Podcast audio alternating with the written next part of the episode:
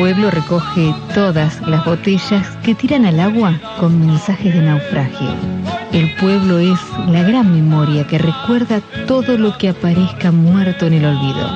Hay que buscar esas botellas y refrescar esa memoria. Leopoldo Marechal.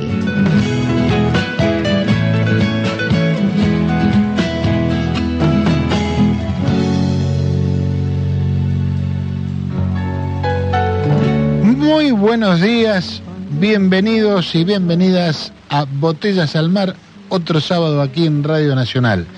Hoy es 5 de agosto, es el programa número 23 del actual ciclo 2023 de este programa que hacemos con tanto gusto aquí en la querida Radio Nacional.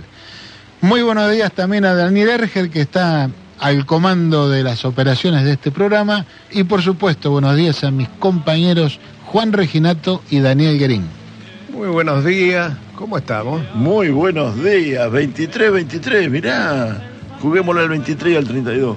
Co corresponde. No sé a dónde jugar ni cómo, pero no importa, hay que decirlo esto.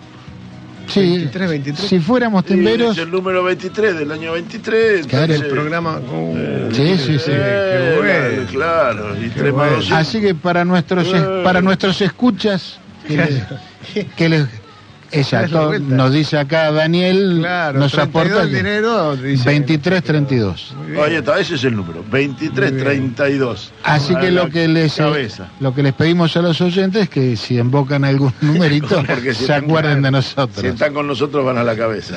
Bueno, antes que nada también un saludo grande a la distancia a Ricardo Danuncio, que hoy por cuestiones de salud no ha podido estar con nosotros, y también al querido Gabriel Carini, que como siempre hace posible que este programa salga por YouTube y quede ahí alojado para que todos lo puedan escuchar en el, futuro. También les recordamos que nos pueden eh, escuchar cuando ustedes quieran eh, en arroba la grapa contenidos en Spotify y también en nuestra propia página que es www.lagrapacontenidos.net.ar. Bien, y dicho esto, damos formal inicio al programa de la fecha, señores. Eh, antes que nada vamos a comentar que el martes pasado hicimos nuestro habitual programa con la Secretaría de Extensión de la UTN, que se llama Entrevista en Aula 1. Lo tuvimos el gusto de tenerlo a Mario Minervino, con quien estuvimos hablando de arquitectura, de patrimonio histórico, de identidad, de muchas cosas eh, que devienen de, su especialidad que sigue con tanta pasión y con tanto cariño. Sí, muy, me resultó muy, muy interesante la, charla. Eh, no nos dimos cuenta que, se estaba terminando el, horario. Les contamos a los oyentes, eh, básicamente es una entrevista, una entrevista en dos bloques este, en las cuales el entrevistado tiene el tiempo mm, y la posibilidad de desarrollar tranquilo todas las, ideas y, contarnos los, detalles de su actividad. En este caso con Mario Minervino, muy interesante el, planteo de cómo ver la, ciudad, que lo llevó a él a, interiorizarse por la cuestión eh, y la, charla quedó en, la página de la UTN, así que quienes estén interesados pueden pasar y pegarle una mirada. Em, entre, todas las cosas, lo interesante es el vínculo entre la ciudad, la historia, eh, lo que nos cuenta la ciudad, lo que nos dice, lo que nos oculta. Eh, y más interesante aún es el, cómo ponemos eso en agenda, que me parece que es el tema que quedó de la charla, ¿no? Como, como punto para, una próxima. Sí, totalmente. Eh, en algún momento Mario asoció la identidad, que a veces parecería ser un valor en sí misma, eh, que no tiene relación con otros, pero sin embargo él logró relacionar la cuestión de identitaria con la cuestión del bien común. Y ahí la cosa toma otro, otra dimensión, ¿no es cierto? ¿Para qué tener identidad? Porque es importante que tengamos conciencia de nuestro origen y de nuestra forma de ser. Así que, bien, y los invitamos por supuesto para el próximo martes, también ahí en 11 de abril 461, la entrevista puede ser eh, presenciada en vivo e incluso Si se, se aportan bien, los dejamos preguntar también. Así que están todos invitados eh, el martes que viene, que también se va a tocar un tema súper interesante con, con gente, digamos, especializada y que ha escrito cosas muy interesantes acerca de lo que se viene en la ciudad. ¿no? Hay una nota muy interesante en la revista Panamá. Eh, Luciano Campetela y eh, Guillermina Esmoris. Exactamente. Vamos a intentar charlar con ellos al aire. Ahí ellos eh, fijan el concepto de ciudad hub como, como nodo, en fin, va, creo que va a ser muy interesante de cara a lo que viene en Bahía Blanca. Muy bien. Estamos llenos de efemérides. Hay una particular que acá lo involucra a nuestro compañero Claudio, que es el pasó el día del pescador deportivo el 3 de agosto pasado. Mira. ¿Eh? Mira. Así que los mojadores de anzuelos hayan tenido un feliz día y hayan celebrado como amerita a los buenos pescadores. Un asado con vino. Claro, no pescando, comiendo un asado. comiendo un asado. Porque es lo que hacen los pescadores, se van a pescar y ¿qué cargan? Claro. Cargan la mojarrita o bueno, la carnada que corresponda o el señuelo que corresponda o se pone más exquisito. Carne, y la parrilla. leña, depende de dónde van, y vino bastante. Esto es el, equipo de pesca. Sí, sí, alguna vez me preguntaron qué vino llevo, digo, con tal que sea bastante. claro, es un problema de volumen. Así que bueno, eh, realmente era una efeméride que tenía por ahí escondida y que también este, la pesca deportiva, por ahí es una disciplina que ah, no todo el mundo la, la, conoce o la practica, sin embargo es una disciplina que ayuda al compartir, ayuda a la comunidad, ayuda a alejarse de la cotidianeidad para compartir algo lindo, ¿no? Que en definitiva es eso. Sí, hay una asociación, la celebración es de alguna manera, ¿cómo decirlo? Así es un tanto, un poco cheta el motivo, ¿no? Es eh, la, inauguración de el espigón de pesca en, en, la zona de, de Aeroparque, Ajá. No sé cómo Ese es el motivo. Por el, motivo es ese, después, digamos. El motivo es la, la, fundación de ese murallón para pescadores. ¿no? Pescadores. Que en la costanera. En la costanera, no salía bien la palabra. Tal. Hoy lo vemos frente a Aeroparque en la ciudad de Buenos Aires. Eh, y digo una, origen cheto porque sí, pero no porque la pesca lo sea.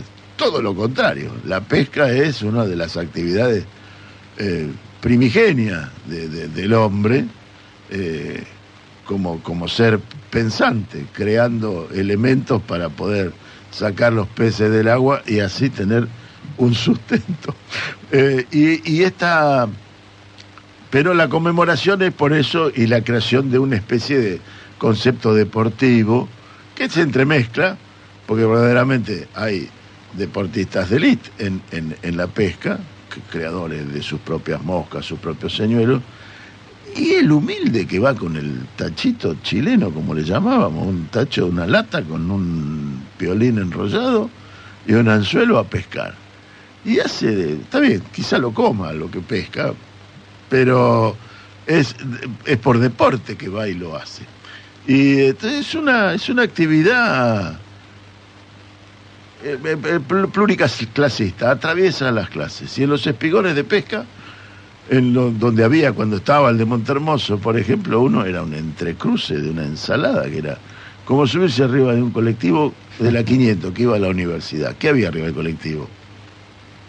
Socialmente estábamos todos representados. Y, y eso era el espigón de pesca y eso es el espíritu de la pesca deportiva. Un gran saludo a ellos. Después queda para, para otra oportunidad el tema del el, mito acerca de la veracidad de los tamaños, de lo que se pesca y el volumen y demás, que lo vamos a dejar para, para una tarde un poco más distendida. Hoy vamos a... Sí, con el viejo y el mar se fue al carajo. la presa que no podía subir al, al bote. Pero bueno, este Sí, está bien, y está vinculado un poco con lo que contaba eh, si no importa el cuál, sino el, el, cuánto del vino al que hacía referencia Claudio. La Bueno. pesca tiene la particularidad de que con el vino los peces se agrandan. Tiene esa. Absolutamente. eh, es una cuestión física. Eh, también el 2 de agosto se celebró el Día Nacional del Trabajador Gastronómico, eh, que es un gremio que ocupa a montón de, trabajadores eh, y que también tiene que ver con la hotelería, o sea, no es solo la actividad gastronómica, sino también la actividad hotelera. Que me parece que además, por supuesto, de, de saludarlos y felicitarlos a todos esos compañeros, eh, hablando de la actividad, es una actividad que genera un nivel importante de actividad económica e incluso de ingresos de divisas cuando hablamos de turismo receptivo de otros países. Así que la actividad en sí es sumamente importante y está íntimamente vinculada con el desarrollo también, como todo. Tal cual, ¿no? Tal cual, la industria sin chimeneas, le dicen. En algún momento, claro. Sí. Así se le Está llamaba. bien, tiene un. Pero no, no por ello no contaminante, porque decir, eh, pero no importa ese problema, ese detalle. Si es una industria que genera un trabajo y es una. En buena manera es un flujo de interno de capitales y, en, y de ingresos, de divisas. Eh, más allá de las trampas que le quieren hacer los sistemas de tarjetas y los demás a, los turistas, es, una, es un ingreso de divisas que bienvenido sea, no solo en momentos críticos como este, sino en momentos cualquiera. La pandemia fue un impacto enorme para buenas para, para ciudades más que desarrolladas. Para Barcelona fue un tiro en la línea de flotación la pandemia, justamente por el turismo.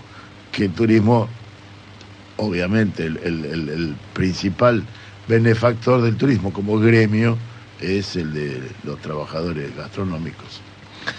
Y que la verdad es que el ciclo, si vamos a hablar de- de política económica en particular, el ciclo que se inaugura en 2003, eh, a raíz de un montón de, de variables, ¿no? Fundamentalmente la competitividad que daba el valor del dólar en aquel momento. Bueno, fue un ciclo que se caracterizó por el incremento progresivo y, y bastante rápido del turismo receptivo. Es decir, es cuando empezamos a ver eh, por, no sé, Avenida Corrientes en Buenos Aires, escuchar gente hablando en portugués, en inglés, eh, en italiano. Bueno, todo esto tuvo que ver, por supuesto, con la diferencia de cambio, cuando se hace más o menos conveniente que ese, ese turismo venga a la Argentina. Y creo que fue una, una situación que el país aprovechó. Incluso se logró equipar cierta parte de la hotelería, equipar o reequipar, ¿no es cierto?, modernizarse. De manera que yo creo que no es eh, un tema menor. No, de el, ninguna el manera. turismo El tema es- turismo no, claro. Exactamente. Además hay algo que nosotros damos por hecho de que el turismo tuvo eh, siempre la significancia y la importancia que tiene hoy en el mundo, más allá de la Argentina. El peronismo hizo que el turismo sea popular, popularizó el turismo. El turista que iba a una ciudad turística eh, antes del, en la década de 40 era raro. El que lo hacía en la década del 30, Mar del Plata está creado por porteños de clase media alta para, para ya para oligarcas, oli- para la oligarquía, de ir, la, la alta burguesía, de ir al lugar, a un lugar turístico desde Buenos Aires. Un puñado de selectos. Un puñado de selectos, las calles, los nombres de las calles de Mar del Plata hacen, dan fe de esto. Eh, la avenida principal, ¿cómo se llama? Martínez de Oz. Viste, vos me había olvidado. Lo tenemos a Martínez de Oz, a Luro. Tenemos, Están todos los muchachos. ¿eh? Eh, y el peronismo socializa el turismo. El mundo comienza a socializar el turismo después. ¿Sí? El estado de bienestar europeo no terminó de socializar el turismo fuera de Europa, lo socializó dentro de Europa. Hoy somos pocos los hombres de clase media que no hemos visitado Europa. Me lo hablo en primera persona porque soy uno de ellos, pero sí he salido de la Argentina. Y esto es una, una cosa que ocurrió en el mundo. Eh, el- el de la década del 70 en adelante, el turismo comenzó a ser vivido casi, no como un derecho, pero casi. Es uno de los problemas que se plantean con los temas de las visas. No me dejan entrar, se quejan que tienen que hacer la visa para ir a- de turista. Esto ocurre. Un norteamericano me planteó eso a mí, que- quejándose de tener que hacer la visa. Le digo, muchacho, ya que no te den la visa, los ingleses entran acá sin visa, nosotros entramos a Inglaterra sin visa. Tuvimos guerra con Inglaterra, le digo. y no tenemos problema de visa para entrar o salir uno u otro país. Hagamos lo mismo con ustedes y no tenemos problema. Para la visa de ustedes tenemos que hacer cola. Y ustedes hagan cola para la visa de ustedes. Lo que nosotros le cobramos a ustedes para entrar es menos de lo que nos cobran a nosotros para entrar allá. Y esto es un hecho real. Pero esto es un problema que, que lo, vea, lo veía el turista norteamericano, al que hago referencia, como una traba que nosotros le poníamos a ellos. Para ella, era una persona, una mujer, era una especie de derecho venir como turista. Y tenía razón, es un derecho. Como la migración es un derecho. Y si uno analiza históricamente de lo que empezaste hablando, que es el turismo en Mar del Plata, por ejemplo, eh, durante el primer peronismo se construyen la- las villas de Chapadmalal, eh, y como decís vos, hay una cierta clase social que comienza, que irrumpe eh, en esa cuestión del turismo interno. Y yo creo que si uno le da una, una vuelta de tuerca a esa cuestión, eso tiene que ver con la concepción de el derecho a la felicidad que tiene el peronismo Obviamente. respecto del trabajador. Claro. O sea, todos tenemos derecho a pasarla bien. Claro. De eso De se trata. se trata la vida. Exactamente, porque si no, ¿para qué estamos trata. vivos? no? Intentar un momento de disfrute, como ir a pescar. Algunos pescarán dorado, llevado por guías turísticos en el Paraná. Otros pescarán, intentarán pescar una pescadilla en el. Y en esto, el esto te pone, te pone de relieve la, la di- diferencia de concepción del ser humano que tienen ciertos sectores del pensamiento y ciertos otros no. Lo concreto es que hay otro cierto sector del pensamiento, digo en- entre, entre sí una pregunta nacional, que realmente no solo no quiere, le molesta que haya una porción importante del pueblo argentino que tenga acceso a esos bienes, podríamos decirlo, porque la, Claro. el turismo es un, un bien, si bien intangible. Entonces digo, atento muchacho, hay gente a la cual le interesa que vos seas feliz y hay cierta otra gente que no. Hay, gente a la que le interesa volver a- al país como era hace 100 años. ¿sí? Esto lo dice la carta que, que- el, mail que, que envía el equipo de campaña de Miley a, a- direcciones que obviamente han estudiado, han, hecho Big Data y las reparten este, de manera casi personalizada, pero el discurso dice hay que volver al país de hace 100 años. El país de hace 100 años, contémoselo con tranquilidad, sobre todo a los chicos más jóvenes, que están expresando su, su malestar a través del voto a Milei, pero decir, contémosle bien qué es lo que está diciendo Milei, porque a ese malestar que tienen se les va a poner muchísimo peor, ¿eh? no, no es joda, no. Digo, el país de hace 100 años no conocía las vacaciones de los trabajadores, de la clase media, lo que recién contaba Daniel. No lo conocía, no estaba. ¿sí? El país de hace 100 años, el trabajador, no tenía los derechos que hoy nosotros damos por asumido y damos como que no se van a modificar nunca. Guarda, guarda porque se puede modificar, para peor. ¿sí? Nosotros intentamos de que siempre sea para, me- para mejor, pero se puede modificar para peor. Y lo que dicen concretamente es volver a esos 100 años para atrás, es ese país. Pero no, no, no lo digo yo, no lo decimos nosotros porque estamos en... No, es decir, busquemos un poquito, leamos un poquito. El informe de Vialet Macé es un poco más de 100 años, son 110. ¿sí? Le encargan al, al Vialet Macé, decir, che, decime cómo está la clase trabajadora en Argentina. Esa Argentina que era floreciente, que era la, la- El granero la- del mundo. La potencia del mundo. Este, este es otro, otra de las cosas que dice el discurso de Milley. Éramos potencia en el mundo. Ajá, éramos, no, eran 200 familias. 200 familias Sí. que vivían en Europa. El Estado de la clase obrera, así se llama el trabajo de Vialet Macet, describe con horror ese país en el que la vida no valía absolutamente nada, pero no la vida de, de un pordiosero en los márgenes de la sociedad, no, la vida de los que construían las ciudades, como en el caso de Bahía Blanca, eran los que habían construido el teatro municipal, los que habían construido el edificio del municipio, los que habían construido el Banco Nación, todas esas. puerto. El puerto. Todos los que habían hecho grande a ese país tenían una vida absolutamente miserable. ¿sí? Entonces, digo, cuando proponen volver 100 años para atrás, sentémonos, charlemos con los chicos, contémosle, ¿sí? sin enojarnos, cómo era ese país. Porque les están vendiendo, encapsulado, un paquete que cuando se desarme es horrible. Sí, y, y- no lo decimos ni por viejo, ni porque queremos bajar línea, ni nada, mira, es, es porque Sí, hay es algo, porque hace falta conocer las cosas, nada. hay algo muy sorprendente en los últimos tiempos, más allá de la Argentina, es que los grandes intereses financieros han gastado fortunas y están gastando fortunas para convencernos de que el colonialismo y la dependencia son buenos. La síntesis creo que es esa. Sin duda. Nos sin quieren duda. convencer de que ser una colonia está bueno.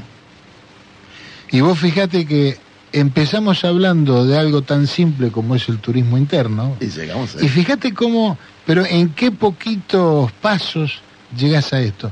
¿Qué quiero decir con esto? Que esas decisiones y las decisiones que tenemos nosotros electorales cuando elegimos a alguien, nos pegan en la vida cotidiana enseguida. Es inmediato, no son eh, alquimias raras que hay que pensar. No, no, no, no. Te vas a quedar sin vacaciones, te van a bajar el sueldo, No. vas a perder derechos. No es que nosotros estamos diciendo que. No, no, ellos están diciendo que, van a, que proponen hacer eso. Y después creo, en, en el transcurso del- de las entrevistas que tenemos y demás, me parece que está bueno desarrollarlo, pero es decir, nos están diciendo que el régimen que proponen de trabajo, sigo con mi ley, analizando mi ley, después analizaremos Bullrich, pero digo, mi ley lo que nos dice es que el convenio colectivo tiene que ser como el de la UOCRA, para todas las actividades. Libreta de fondo de Sí, desempleo. libreta de fondo de desempleo. Vamos a explicarlo. Un, ¿Tenemos un segundo? Dale, dale, dale. ¿Sí? Eh, ¿Cómo es el tema de, de- de la UOCRA? La UOCRA es una actividad muy particular. Una obra empieza y termina en un lapso breve. Una obra tiene un mes, dos meses, seis salvo meses. que sea la, la- ¿sí? la- la- salvo que sea poner las veredas en Alcina, ahí puede. Sí, ahí puede más Ahí Claro, pero, pero la obra es larga, los trabajadores no. La obra es larga, ahí, ahí tenemos una diferencia. La obra es larga, los trabajadores va a ver que no. Eh, y entonces tiene un, un régimen especial que fue muy discutido, eh, pero que finalmente se acordó y es el que rige la relación laboral entre los trabajadores de la UOCRA y las empresas de la UOCRA. Y consiste en el régimen de libreta de fondo de desempleo. La libreta de fondo de desempleo es el trabajador y el empleador van depositando mensualmente una porción de lo que significa el despido de ese trabajador cuando sea cuando se produzca, porque inevitablemente se va a producir porque la obra va a terminar. Entonces, al cabo de tres, cuatro, cinco, seis meses o dos años, ese trabajador es despedido porque finalizó el trabajo y cobra su libreta de fondo de desempleo. No cobra otra indemnización. Ese régimen significaría, llevado a cualquier otra actividad, ¿eh? ahora cada uno de los que está en su casa y está sindicalizado o está bajo un régimen, aunque no esté él sindicalizado, pero su, su actividad se rija por un, convenio. un convenio colectivo de trabajo, imagine lo que significaría. Entre otras cosas, lo primero que hace es disciplinar al, al trabajador. Ese trabajador puede ser despedido en cualquier momento, se le paga el fondo de desempleo y chao, ¿sí? Ese régimen lo, lo- lo permite. Imaginen en cualquier otra actividad la desprotección que significaría. Esto es lo que está proponiendo eh, mi ley. Lo dice exactamente con esas palabras. Es el régimen de la UOCRA extendido a todas las actividades. No es que lo estamos suponiendo, lo estamos infiriendo nosotros. No, no, no, eh, lo dice clarito. Esto significaría que cualquier actividad que hoy tiene sólidas respaldos, que el trabajador, imagino, bancario, un trabajador de AFIP, ahora charlaremos con Sebastián más, a ver qué le parece. Eh, un trabajador camionero con Roberto Arcángel, y tendría ese régimen. ¿sí? Sí, mire, lo primero es la absoluta inestabilidad, la debilidad a la hora de decir, ¿se van a hacer un paro? ¿Harías un paro si vos te pueden echar mañana sin demasiada historia? No, por eso en, en la UOCRA solo la actividad se da, es, muy particular, tiene un grado de conflictividad distinto justamente por el inicio y fin de, de sus obras. Digo, y extender esto a otras actividades es decididamente retroceder 50, 100 años. Digo, yo yo no, no, no sé si, si alcanzamos a ser claros, si por ahí no Sí, yo ¿Sí? creo que es el régimen de, de la UOCRA, el trabajador de la construcción, no sé, podría ser mejor, podría ser distinto, pero digo, es, razón, es, razón- esa actividad. Claro, es razonable que funcione así para esa actividad por lo que vos decís. Pero- Las obras indefectiblemente comienzan y terminan. Pero tiene otra más. A ver. El régimen de la UOCRA, después del 2007, se jubila a los 55 años. Que tienen un régimen Tiene un especial. régimen especial, por el tipo de actividad, por el desgaste físico que significa. De ese beneficio no habla mi ley. ¿eh? No, eso será un Sí. régimen de privilegios, Ese- seguramente. para mi ley, eso es un régimen de privilegio. Pero tiene otra cosita el ¿Sí? régimen de Boca, porque no acumula, al tener el régimen que tiene, no hay antigüedad. Claro. Es decir, la antigüedad está dada en la experiencia y en la calificación de ese trabajador, pero no en los beneficios de ese trabajador, porque la obra va cambiando de obra en obra y hasta de empresa en empresa, entonces el trabajador no acumula antigüedad. Y, y- he sido testigo de trabajadores trabajando en la misma empresa durante un tiempo largo, cinco años, siete años, porque el lugar donde estaba era bajo ese régimen, pero estaba en lugar fijo en la planta o en la base de la empresa, de acordar con el, el jefe, de, con el dueño, que lo eche Claro. para volver a tomarlo. Exacto.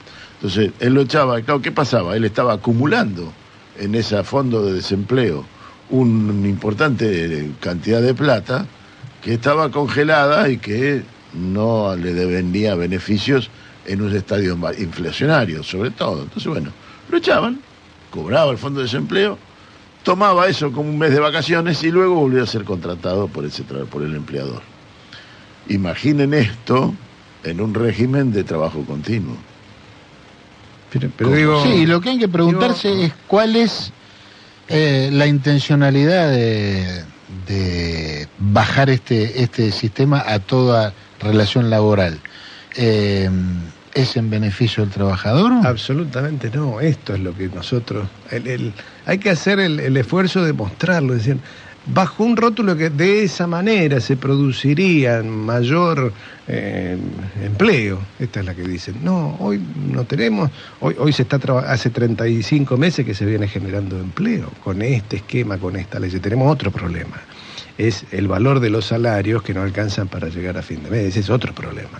Ahora, No imagínate imagínate si el este mismo esquema. problema, claro. En este esquema los salarios bajan.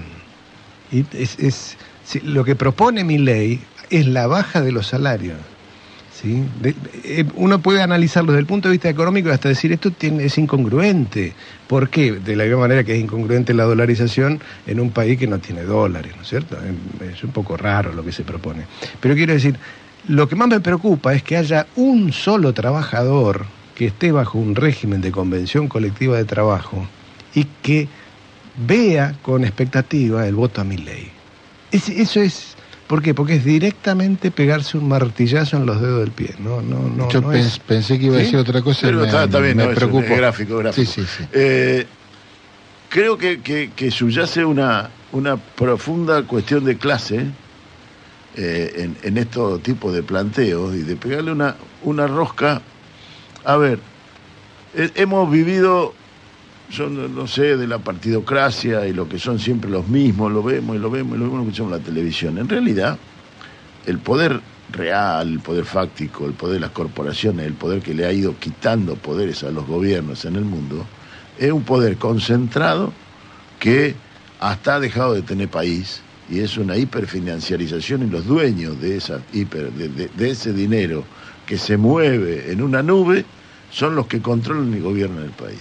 Los países. El, el ritmo de el ritmo del mundo occidental al menos. Eh, y ellos son los que nos llevaron a este desastre.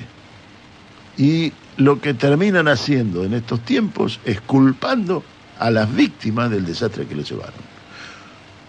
Porque hacen eje, y no solo acá, lo vemos en Francia, lo vemos en Inglaterra, lo vemos en, en Europa entera, en Estados Unidos, en todos nuestros países sudamericanos y obviamente en nuestro país. La culpa la tienen los trabajadores. Sí. Si, eh, ¿Los trabajadores Ey, qué hacen? ey. Los trabajadores si tienen, si tienen trabajo, laburan 10, 12 horas por día y quieren cobrar a fin de mes. Y los que no, están buscándolo. Claro. No son culpables de nada.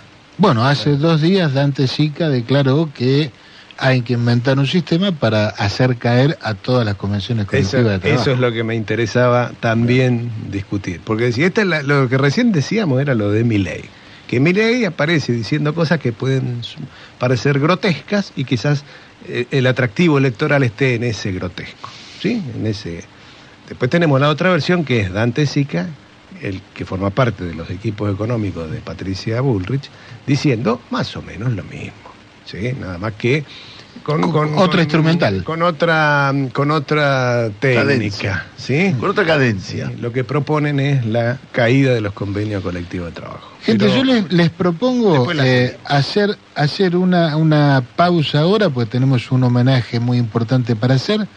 Y después este tema, cuando lo llamemos a Sebastián Más, si bien lo llamamos en su rol de precandidato, pero también me interesa hablarlo desde su rol de, dirigente gremial. Eh, el, el homenaje al que me refería era porque el miércoles de esta semana se fue Oscar Pascuaré, una figura destacadísima de la cultura bahiense, creo que reconocido por toda la comunidad. Eh, Oscar trabajó durante décadas aquilatando una notable trayectoria teatral, por sobre todo, y por ahí, por esa conocido, y en radio también, y en particular, eh, él fue la primera voz de, Radio Nacional, de acá de Radio Nacional de Bahía Blanca, ¿no? Por ende, para esta casa tiene un, un sentido muy especial. Además, Pascuaré integró la primera promoción de egresados de la Escuela de Teatro Bahiense, eh, integró la Comedia del Sur, Canal 7, pasó por el U7 y por el U3, de manera que fue un, referente eh, y realmente su partida uno puede ver que despertó el respeto, la admiración eh, y el homenaje de un amplio sector de la, diríamos, de la cultura bahiense.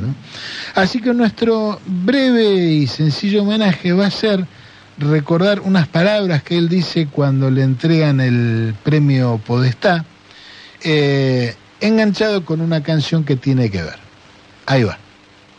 Comenzó su trayectoria teatral hace 60 años en Bahía Blanca y además es uno de los profesionales más destacados de los medios de comunicación de su ciudad. Integró la primera promoción de egresados de la Escuela de Teatro de Bahía Blanca, ha trabajado en varias decenas de obras teatrales interpretando con calidad personajes creados por Chekhov, García Lorca, Pirandello y hasta nuestro querido Tito Cosa. Recibe el premio Podestá Oscar Pascuaré. Qué difícil, porque si tengo que agradecer a todos, voy a estar toda la noche. Pero así, simplificando, a la Asociación Argentina de Actores, de aquí de Buenos Aires y nuestra filial de Bahía Blanca, a la Escuela de Teatro en especial que nos ha formado, a mis compañeros que han venido, o sea, a todos, a todos en general, en especial a mis seis nietos que los tengo aquí presentes. Y al Centro Cultural La Panadería de Bahía Blanca, etcétera, etcétera. A todos. Y me pasaba recién que digo, me acordaba de una canción en este momento. digo, tenía tanto que hablarte que me quedé sin palabras. Y más o menos es lo que me ocurrió. Y me voy a despedir con otra canción de una mujer que hizo mucho. Y en vez de dejar cosas horribles para la vida, Violeta Parra dejó gracias a la vida que me ha dado tanto. Gracias a gracias a todos. Gracias a la vida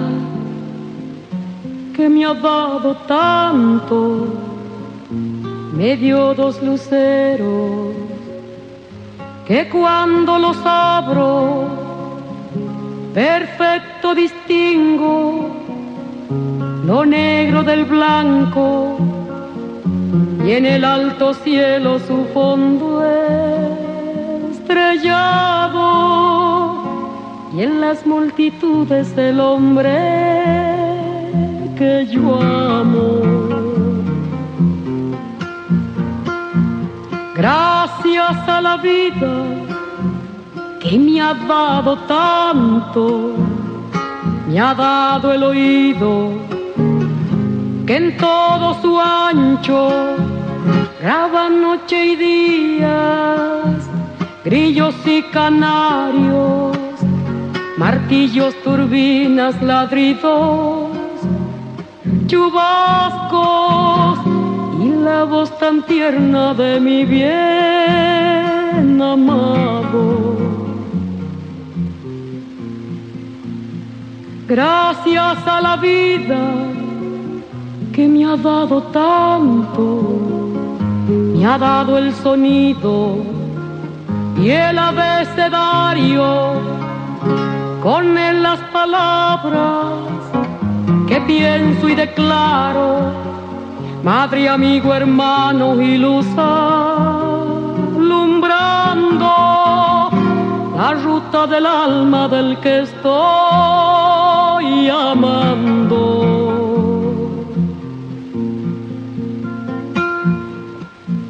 Gracias a la vida que me ha dado tanto, me ha dado la marcha de mis pies cansados, con ellos anduve ciudades y En las entrevistas y siempre que dialogamos, las palabras van y vienen y nos transforman. Una palabra no dicen nada. Bien, y después de este merecidísimo homenaje a Oscar Pascuare, seguimos adelante con el programa tal como lo, teníamos proyectado y tenemos en línea al secretario general de la EFIP, Sebastián Más, que también, y por eso lo estamos llamando en el día de hoy, es precandidato a intendente municipal por Unión por la Patria. De manera que tenemos el gusto de saludarlo, Claudio Angelini, quien te habla, Daniel Reginato, eh, perdón, Juan Reginato y Daniel Green desde aquí, Radio Nacional. ¿Cómo estás, Sebastián? Hola Claudio, Daniel, Juan, ¿cómo andan? Buen día. ¿Qué tal? Buenos días. Bueno, un millón de gracias por este rato. Eh, vos sabés que recién estábamos eh, hablando de cuestiones que tienen que ver con la dirigencia gremial, con el trabajo, ¿no? Entonces por ahí nos vamos a tomar los, el primer ratito de la charla, antes que hablar de, de tu precandidatura, hablar un poco de la situación del trabajo, ¿no? Estábamos diciendo cómo esta, la- las posiciones de derecha están amenazando a las relaciones laborales. Sí, la verdad que eh, en realidad están proponiendo un, retroceso a épocas que en que al trabajador se lo, se lo castigaba mucho, se lo tenía en condiciones muy, muy precarias. eh, y, en, y, en- y a esas épocas, en esa época, inclusive teniendo a los trabajadores en forma precaria, la sociedad no estaba mejor. La verdad que lo, lo que proponen es ir para atrás y no, no para adelante. Así que eh, yo tengo la expectativa de que la gente, que, que todos los argentinos en general van a tener presente eso y, y que las opciones que van a elegir son la- las que están más relacionadas con las cuestiones moderadas, con, la, con una idea de, de generar producción y trabajo. ¿no? Hola Sebastián, Juan te eh, saluda, ¿cómo estás? ¿Qué decís, Juan? ¿Cómo estás? Vos sabés que antes de, de hablar con vos estábamos charlando y decíamos, eh, un- uno de los candidatos, Milei, propone en su, en su campaña, lo, lo- propone ex- explícitamente, ¿no? no es que nosotros estamos leyendo entre líneas, que somos muy sagaces, sino que eh, explícitamente ha dicho que su, su manera de concebir las relaciones laborales era eh, extender el régimen de, de, de UOCRA, de, libretas de fondo de desempleo, que es particular para una actividad en particular, como es la de la construcción, extenderla a, a las demás actividades. Nos, nos imaginábamos, no alcanzábamos en realidad a imaginarnos cómo sería eso, cómo te imaginas que eso caería en un trabajador de la AFIP. la verdad que a mí lo que me eh, lo que me llama la atención es el, desconocimiento en general, ¿no? Porque la, eh, la UOCRA tiene ese, ese sistema porque la actividad es muy variable y tiene que ver con cómo trabajan. Ahora, las ideas de, de ese tipo de, dirigente, pa, no sé si llamarle dirigente, de ese tipo de, de ese tipo. Personas, sí, de ese tipo. es siempre el crecimiento en función de sacarle a otros, eh, nunca en función de generar más riqueza o de, tener este, un mejor panorama para, para, toda la comunidad. Siempre es a ver qué le puedo sacar a los más, este, al eslabón más débil de la, de la economía, al eslabón más débil de, este, de la comunidad, eh, para en definitiva unos pocos, eh, unos pocos se queden con una, una gran riqueza, ¿no? es muy poco tiene muy poco de imaginación, tiene muy poco de, este, de generosidad, tiene muy poco de, pensamiento eh, en comunidad, ¿no? Eh, no, yo creo que ningún trabajador este, ve eso como algo como algo factible y tampoco tampoco creo que se lo asocia mucho a mi ley con, con algunos sectores de la juventud. Eh, así como se asocia mucho a la juventud, eh, como que está buscando trabajos que son tipo freelance, que, no dan que no dan estabilidad, que no que no generan condiciones para, para, para estar tranquilos y poder este, armar su familia y, tener este, un ascenso dentro de la, de la comunidad en base a su trabajo. Yo no creo que la juventud esté buscando eso. Yo creo que lo de mi ley es un fenómeno que capta un, un segmento de, jóvenes que está muy decepcionado por la falta de respuesta del sistema democrático, del sistema político este, en las últimas décadas en muchos aspectos, pero que de ninguna manera son la mayoría de los jóvenes que prefieren tener un trabajo, que prefieren este, pensar en que van a poder acceder alguna vez a tener su vivienda, que van a poder este, asegurarse el día de mañana este, tener una familia y poder eh, mantenerla en forma tranquila y, en base a su esfuerzo, ¿no? Claro. yo, creo que interpretan un momento y sacan una ventaja de ese momento, pero no, no creo que sean opciones que, en el largo plazo este, van a, vayan a ser tomadas en serio eh, por, por la mayoría de la población y mucho menos por, por los jóvenes. Sí, sin duda que está bien que hay, hay motivos para estar disconformes, hay motivos para eh, querer algunos, algún tipo de cambio, pero eso jamás puede implicar volver 100 años para atrás, eso no hay ninguna duda. Por supuesto. Eh, Sebastián, ahora trayéndote a, tu rol eh, de política partidaria, de precandidato a intendente, y viene bien eh, haber tocado este tema, ¿Cómo, ¿cómo te parece que desde un municipio este, se puede operar a favor de entre otras cosas, el mantenimiento de las relaciones laborales y demás cuestiones que hacen a la felicidad del trabajador, ¿no? Bueno, nosotros particularmente en Bahía Blanca tenemos una, gran oportunidad para, para generar eso, no solo para Bahía Blanca, sino también para la región. El, crecimiento, este, producto de, digamos, de las características particulares y de la ubicación geopolítica de, de Bahía Blanca, hoy le da la posibilidad de, pensar en un desarrollo diferente. ¿no? Ya hemos tenido en otras oportunidades en Bahía este, eh, grandes crecimientos que no necesariamente repercutieron en una mejora de toda la comunidad. Me parece que hoy hay cierta madurez en, gran parte de la dirigencia como para aprovechar ese momento si, si somos generosos, inteligentes y somos firmes en, en cómo negociamos eh, todo, con, con, digamos, con todos los actores de la economía que van a participar de ese crecimiento. Creo que desde el municipio tiene que haber un, rol activo en la articulación con los distintos niveles de la educación. Creo que tiene que haber además un, un relevamiento de, hacia dónde va a ir ese crecimiento eh, y cómo podemos convertirlo en desarrollo, cómo podemos, eh, a partir de, de, saber hacia dónde vamos, eh, ir generando la, la, mano de obra calificada que va a necesitar una, una industria que debemos eh, desarrollar, que debemos incentivar para que se desarrolle.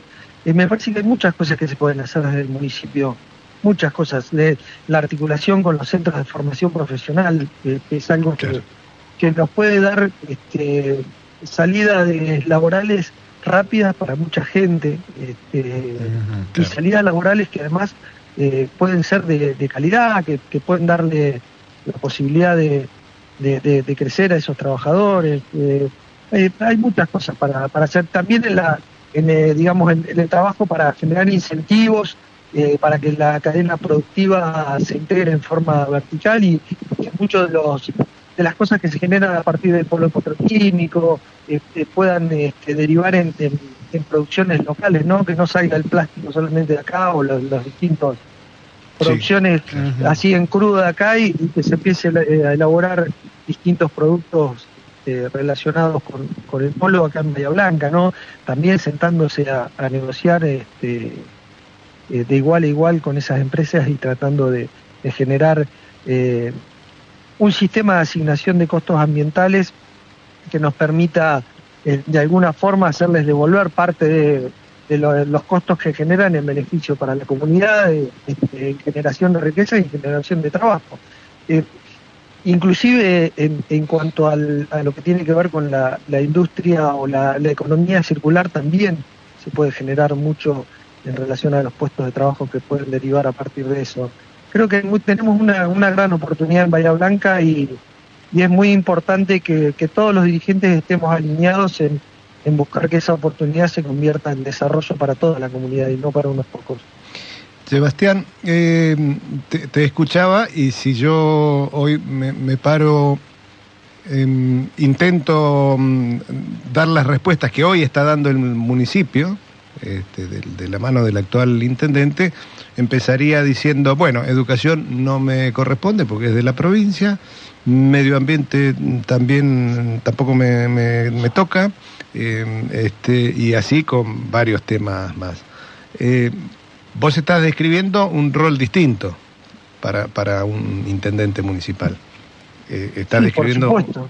No, no, no puede ser un rol de, de relatar lo que este, lo que pasa. Tiene que ser un rol activo y, y además, si bien yo comparto que no, digamos, la, la educación eh, formal, la de, digamos, primaria, secundaria, terciaria y universitaria no son cuestiones de- del municipio. Ahora, sí es una cuestión directa y una responsabilidad del municipio generar, digamos, lo- los canales para que esos, esos distintos niveles de, educación se relacionen con, con la producción y con la oferta eh, laboral. Sí eh, puede haber un sistema extendido para de apoyo para, para niños, adolescentes, este, para que lleguen lo mejor posible este, al terciario y a la universidad o inclusive hasta el secundario.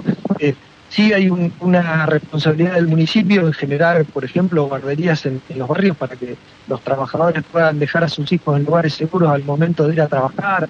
Eh, eh, hay muchas responsabilidades que hoy el, intendente en esta postura de deshacerse de este de, trabajo municipal este, esquiva y que, que realmente este, el municipio podría hacer muchas cosas.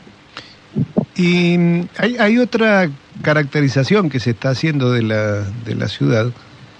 Como esa caracterización dice, tenemos dos ciudades. Un- una, una ciudad que, que mm, tiene eh, su, su- su- sus calles, sus plazas, sus parques, y otra ciudad que está escondida y que, y que el municipio parece no, no acordarse. ¿Vos ves la ciudad de la misma manera?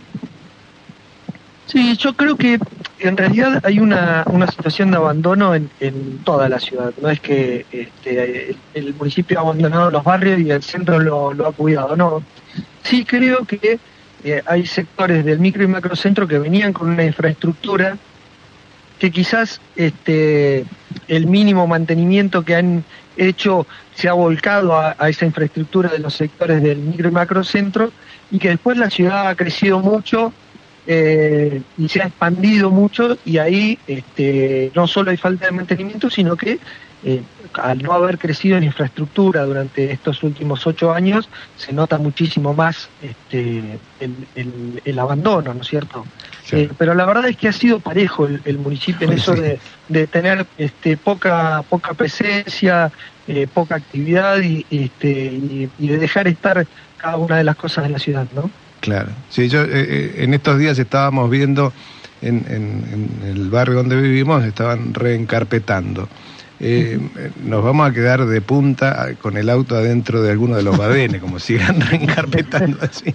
Digo, un vecino, un vecino de una sociedad de fomento me, una vez me dijo, este, en, cualquier momento en alguna calle del centro del cuarto piso van a sacar la mano por la ventana y van a tocar el asfalto.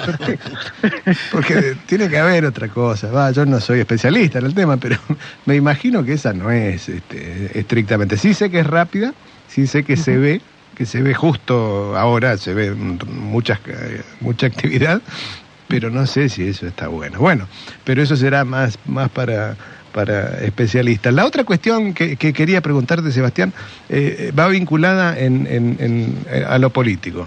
¿No? Eh, tanto vos como este, Federico Susbieles y, y, Nievas son los tres candidatos de Unión por la Patria. El 13 de agosto a la noche, sea cual sea el resultado, eh, ¿cómo los encuentra? No, creo que nos encuentra habiendo transitado un proceso de interno de, discusión sana y constructiva, con, eh, este, con un debate que, se ha elevado a partir de, esta interna, de esta, de esta paso. Creo que nos, nos encuentra con una madurez muy diferente a la que a la que veníamos teniendo en las últimas elecciones y eso creo que es bueno para, para el peronismo y para Bahía Blanca. Sí, mira, te digo Sebastián, y ya como para terminar, porque nos tenemos que ir a las noticias, pero realmente a mí me tranquiliza mucho el poder haber hablado con los tres precandidatos de Unión por la Patria y que los tres tengan un discurso bastante cohesionado, es decir, de alguna manera están viendo la ciudad de la misma forma o con la misma visión de futuro. Eh, por lo que y por lo que estás contestando también quiere decir bueno eh, hasta el fin de semana que viene competimos sanamente y después arriba y todos juntos para trabajar por Bahía así que la verdad los felicito por eso y la mejor de las suertes para el fin de semana que viene. Bueno muchísimas gracias. Ojalá este a partir del lunes estemos ya trabajando para para la para la general y que, y bueno que nos toque a nosotros ser la lista ganadora. Y si no vamos a estar trabajando para para el que haya ganado para para hacer gobierno a partir del 10 de diciembre y realmente cambiar la, la ciudad que, que deja mucho que desear el, lo que nos deja el gobierno de Gay. Sin ninguna duda. Te mandamos un abrazo muy grande, Sebastián. Gracias. Chao, gracias. Para ustedes. Abrazo grande. Gracias. Muy bien, y ya nos eh, estamos yendo las noticias. Yo me permito subrayar esto último que le dije a Sebastián. Qué bien, mientras en otros espacios hay serruchadas de piso, hay este, maniobras. Bueno, acá en el peronismo, en, en este espacio tan poco institucional, y tampoco democrático, los, este, los precandidatos... No se ven las comillas. No, no se ven las comillas. Ah, los las hago con los deditos. Eh, en este espacio, bueno, los precandidatos más o menos coinciden y prometen que después de hecha la elección, todos juntos. Y su, el foco está puesto en la mejora del, del estado de las cosas no está puesto en la chicana, no está puesto en, en, las fake news, no está puesto en los memes, está puesto en ver cómo resolvemos, cómo hacemos esta ciudad más vivible, cómo hacemos que la gente viva mejor. Así que yo celebro, comparto lo que dice Claudio, lo que dice Daniel. De las ¿eh? diferentes, eh, de, de, las diferencias de visión va a salir la síntesis. Ninguna duda. Señores, nos vamos a las noticias recordando que el 31 de julio de 1914 nacía José Ignacio Rodríguez, popularmente conocido como el Chengo Rodríguez, autor de canciones folclóricas recordadísimas. Nos vamos recordándolo con Mi Luna Cautiva en la voz de Jorge el Turco Cafrune.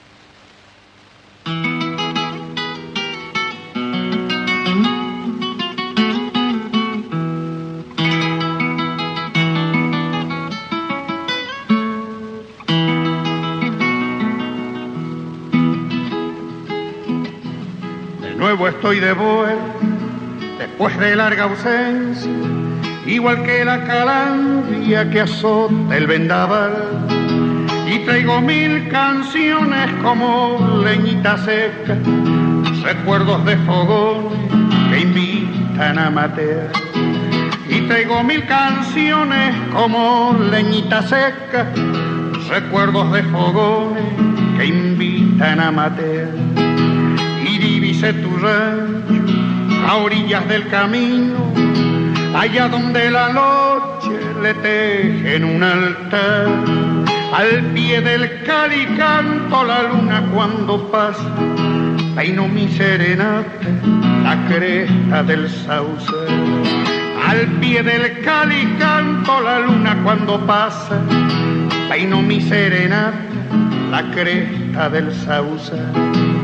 Tu amor es una estrella con cuerdas de guitarra, una luz que me alumbra en mi oscuridad. Acércate a la reja, sos la dueña de mi alma, sos mi luna cautiva que me besa y se va. Acércate a la reja, sos la dueña de mi alma, sos mi luna cautiva que me besa y se va.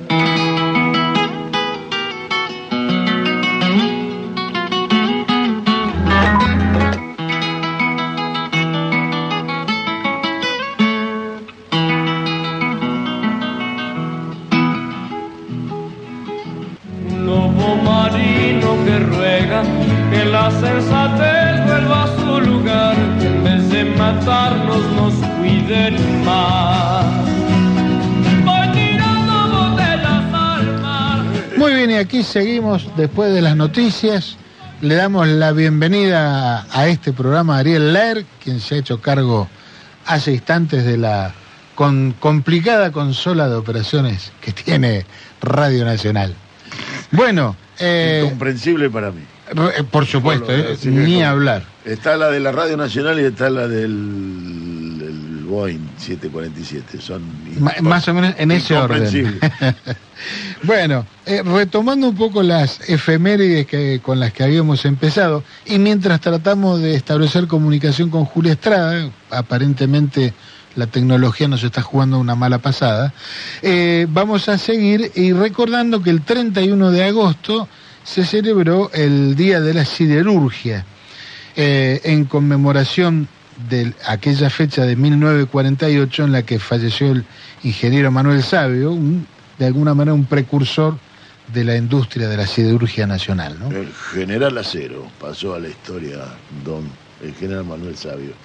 Eh, en una Argentina pre-peronista en la que el ejército, bueno, las Fuerzas Armadas, tuvo una importantísima intervención en la construcción del desarrollo nacional. eh, lo, planteo como un esquema a, reconsiderar y a, mirar con desprendido de prejuicios. Desde la industria naviera hasta la petrolera, General Mosconi. Está bien, ingeniero Huergo, General Mosconi. Y General Sabio, don, don Manuel, creador de la siderurgia. Eh, es muy complicado imaginar un país eh, que quiere desarrollarse sin industria pesada. Eh, y esto tanto Mosconi como Sabio lo tenían más presente ¿no? que otros. No estoy recordando el, que crea gas del Estado, que está también vinculado, pero ya dentro del gobierno de Perón. Eh, no recuerdo el nombre de ese, coronel. Pero ese involucramiento, el general Sabio, a partir de una necesidad y de un deseo de independencia y de autonomía, estamos hablando de países que estaban en, en- entre guerras, eh, ve, tiene, sintetiza la necesidad, y la necesidad la sintetiza el momento de- de- de- del gobierno de ese entonces, en la creación de una industria pesada que le encomiendan a, a Sabio, que, que crea la siderurgia eh, en, en- en San San Nicolás. En San Nicolás. Y esa que luego fue privatizada en los 90 por Menem. El, el esquema eh, es, es muy interesante de plantearlo y plantearlo en una perspectiva, porque está construido aquello desde gobiernos que no vamos a llamar populares, muchísimo menos populistas, de reñidos de alguna manera con la democracia, pero que tenían una visión y una construcción del país que nos deja una simiente diferente a la que pretenden hacer los oligarcas de hoy. En aquel entonces ese sector social había tenía una, un esquema de producción y un esquema de industrial, de desarrollo de industria, que internamente se llevaba patadas con los dueños de la tierra que tenían el precepto del país agroexportador. Y ahí tenés una gran contradicción dentro de el mismo sector social que los sectores populares tomamos como propio y que los sectores de enfrente mantienen la tesis del país agroexportador, lo que planteamos antes de imaginar a la Argentina potencia de 1900, potencia de que vendedores de grano con una oligarquía que vivía y se educaba en Europa a costa de la producción de la gleba que sostenían en, los, como dueños de la tierra, una tierra heredada, no una tierra ni siquiera adquirida de forma ni formal ni legal, no sé, no voy a discutir la legalidad, de- pero, pero heredada, no la habían construido. Era a partir de la producción de la tierra que estaba ahí y que le habían dicho que eran de ellos. Sin embargo, en esa realidad hubo un pedazo de aquella oligarquía que desarrolló y pensó, digo oligarquía porque era la que gobernaba, eh, pensó y, desarrolló una industria pesada. Sabio fue uno de los que coronaron esto y que los gobiernos populares tomaron como propia y se encargaron de desarrollarla y de- de profundizarla y las vueltas y retornos de la oligarquía de entonces de destruirlas. Era quizás se podría sintetizar en que las guerras civiles en Argentina fueron de dos tipos, fueron de unitarios contra federales y fueron de federales contra federales. Eh, y acá vemos este pedazo. ¿no? Es decir, hay, alguna contra- hay una contradicción en esto y los federales de en serio lo tomamos, parte de los falsos federales que desde el fraude patriótico pretendían un desarrollo industrial equivalente a vaya a saber qué país tenían en mente, pero que necesitaba del desarrollo industrial. Lo tomamos los sectores populares y lo hicimos propio. No lo negamos. ¿No? Es, es- es el gran punto. No lo negamos. No, claro, ¿no? No, no, no, no, No, se fue no- decir, no hay- como lo habían hecho ellos, vamos a destruirlo. No, No, no, No, pero además, justamente, solo puede tomar ese atajo de negarlo a quien no le importa el, el devenir de, de su pueblo. ¿no? Esto está muy asociado a fabricaciones militares. Muy asociado. ¿Por qué? Porque, porque para hacer una siderurgia se requería de materia prima. Lo que hizo Fabricaciones Militares, pionera en la industria minera argentina, salir a recorrer y a buscar los lugares donde esas materias primas pudiesen estar. Sierra Grande, Río Turbio, hierro, carbón. No muy aptos para esa siderurgia de aquel entonces, es lo que tenía Argentina y es lo que encontró fabricaciones militares. Pero esa asociación de desarrollo es la que heredamos.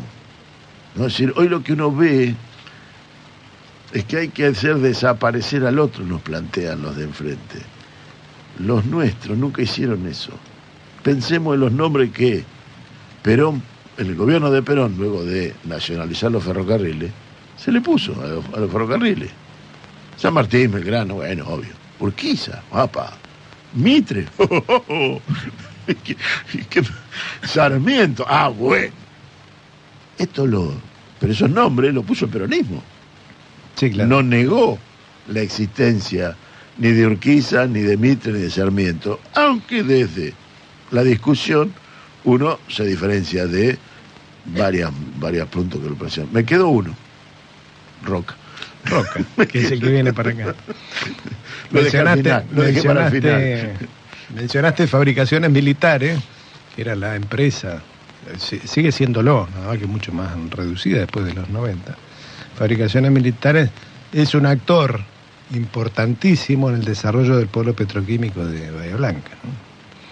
Eh, digo, el polo petroquímico de Bahía Blanca tiene el, el- el financiamiento del, del Banco de Desarrollo, el BANADE, El Banade, no olvides. el Banco. Nacional de Desarrollo, que tenía las oficinas en Bahía Blanca, están en calle Chiclana y Lavalle, donde hoy funciona un juzgado. ¿no? Exacto. Digo, qué paradoja, qué, qué simbolismo, ¿no? Nosotros hemos convertido un lugar de un banco de desarrollo en, en una entidad administrativa de una justicia que, Que en encima- este caso en particular podemos decir, en este caso en particular podemos decir, allí se están juzgando a los eh, represores de la dictadura, ¿no es cierto? Es interesante. Eh, hay que buscar este. Pero, pero digo, el, el haber abandonado el esquema de desarrollo, este, el, no tenerlo eh, como, como el, no tener instrumentos para poder desarrollarlo, es lo que explica nuestra decadencia de los últimos 50 años, ¿no? Desde el 76 en adelante, 40 y pico. Eh, allí se rompe la industria, allí se abandona esta idea de sabio de la que vos hablas. ¿sí? La idea de- de sabio empieza a dejarse de lado por militares también, que están muy lejos de, muy lejos de la altura este, intelectual y moral del general. Y, se com- y comienza a darse el fenómeno de la hiperconcentración, en- porque la actividad siderúrgica, naturalmente, no hay, nada, no hay manera, claro. Es- Es, Exactamente. concentrada, pero además recibe la segunda estocada, lo que mencionaba antes Daniel, durante el menemismo con el, el esquema de privatizaciones. ¿no? Sí, hay, Eh, hay- nosotros volvimos a tomar el tema, nos volvió a aparecer como problema cuando se nos ocurrió hacer un gasoducto. Cuando empieza la necesidad, no cuando empieza, cuando hay un gobierno que se decide a resolver el tema del gasoducto, como es el gobierno de Alberto y Cristina Fernández, decir, bueno, vamos a hacer los canes. ¿Dónde está el tren de laminación? No está el tren de laminación. El tren de laminación lo tenemos en Brasil. ¿sí? claro. ¿Sí? ¿Se claro, acuerdan de ese episodio? Ajá, mira vos. es una buena muestra de, de cómo vos tenés interrelacionado todas las subactividades y todos los actores en una cadena que donde le cortaste un eslabón, se te rompió la cadena, es, es así. Pero, pero además perdiste la, la- la capacidad técnica, la capacidad y sobre todo perdiste la visión de país, que creo que es lo, lo distintivo, lo, lo que se ha perdido es en, esas capas dirigentes, en ese periodo de la historia, es la capacidad de concebir un país donde todos los que estamos acá adentro tengamos algún rol. ¿sí? En este Antón Pirulero cada cual atiende su juego. Bueno, algunos proyectos no nos dan ningún juego a muchos. Bueno, en, el tema de la industria, sobre todo de la más pesada, ese es el- lo, lo que ha faltado. ¿no? Y Claro, por eso no hay continuidad. La- la- la- Por eso es- se han abandonado... la gran necesidad. La fábrica de caños que se privatiza eh, es la que construye y pues, fabrica los caños sin costura, los tubos, los tubing que se utilizan en la industria petrolera tan necesarios e indispensables en los desarrollos del shale gas y del shale oil en Vaca Muerta y esperemos que brevame- brevemente en Palermo hay que en, en Santa Cruz. Eh, esa fábrica de caños durante el gobierno de Mauricio Macri, que se, tras- se, nacion- se, se privatizó, más o menos quedó en manos de un grupo argentino. Eh, Sí, pero más o menos, no, porque hubo otras empresas que pasaron, eso pasó a manos de un grupo argentino. En esa misma época, empresas nacionales, o Sí. que estaban en manos de, de manos argentinas, fueron internacionales, se, se extra- se extranacionalizaron. ¿no? Es decir, Sí. eh, Loma Negra, la más significativa para mí, que se fue comprada por una empresa brasilera. Ahora, en el gobierno de Macri, la fábrica de caños que se exportaban se instaló en Houston. claro, eh, sí, O sea, no solo el capital extranjero eh, copó la parada acá, sino que directamente se fue. Se fue, hagamos América Grande de nuevo, dijo de- de- Roca, dijo Pablo Roca, y se llevó la fábrica de caño a, a Houston. Y nos comenzó a pasar como cuando las grandes marcas de ropa deportiva, por ejemplo, se fueron de Estados Unidos y se instalaron en el sudeste asiático por una cuestión de, De menores, sala- de menores salarios, ¿no? De costos. Bueno, pero con el paso del tiempo, ¿qué pasó? Que la gente que se quedó sin trabajo en Estados Unidos, porque las fábricas se habían ido, no podía comprar eh, zapatillas deportivas. Entonces, finalmente, se pegaron un tiro en el pie, porque el hecho de tener menores costos en el sudeste asiático implicó no tener mercado en, en su propio país. De alguna manera, nosotros venimos a repetir ese, ese En la fenómeno. conflict- Claro, no, no, la Sí. compramos, compramos los conflictos de ellos. Nosotros además tenemos un, un- un- un problema mayor.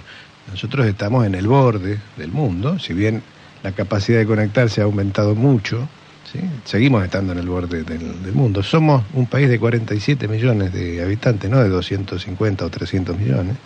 ¿sí? Nuestro mercado es muchísimo más chico, con lo cual, si no desarrollás el propio mercado interno, nuestra capacidad de desarrollar para, para la exportación, tiene que ser necesariamente basado en el mercado interno.